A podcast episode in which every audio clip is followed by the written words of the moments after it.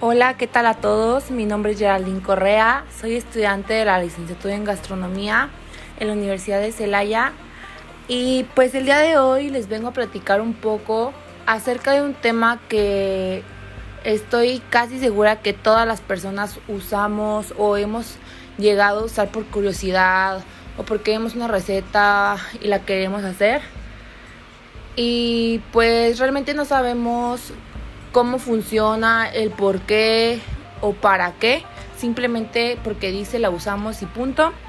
Pero pues nos vamos a indagar un poco más en este tema y hoy vamos a hablar acerca de las levaduras, sus tipos, usos y pues sus efectos, sobre todo mencionando el pan, entre otras cosas.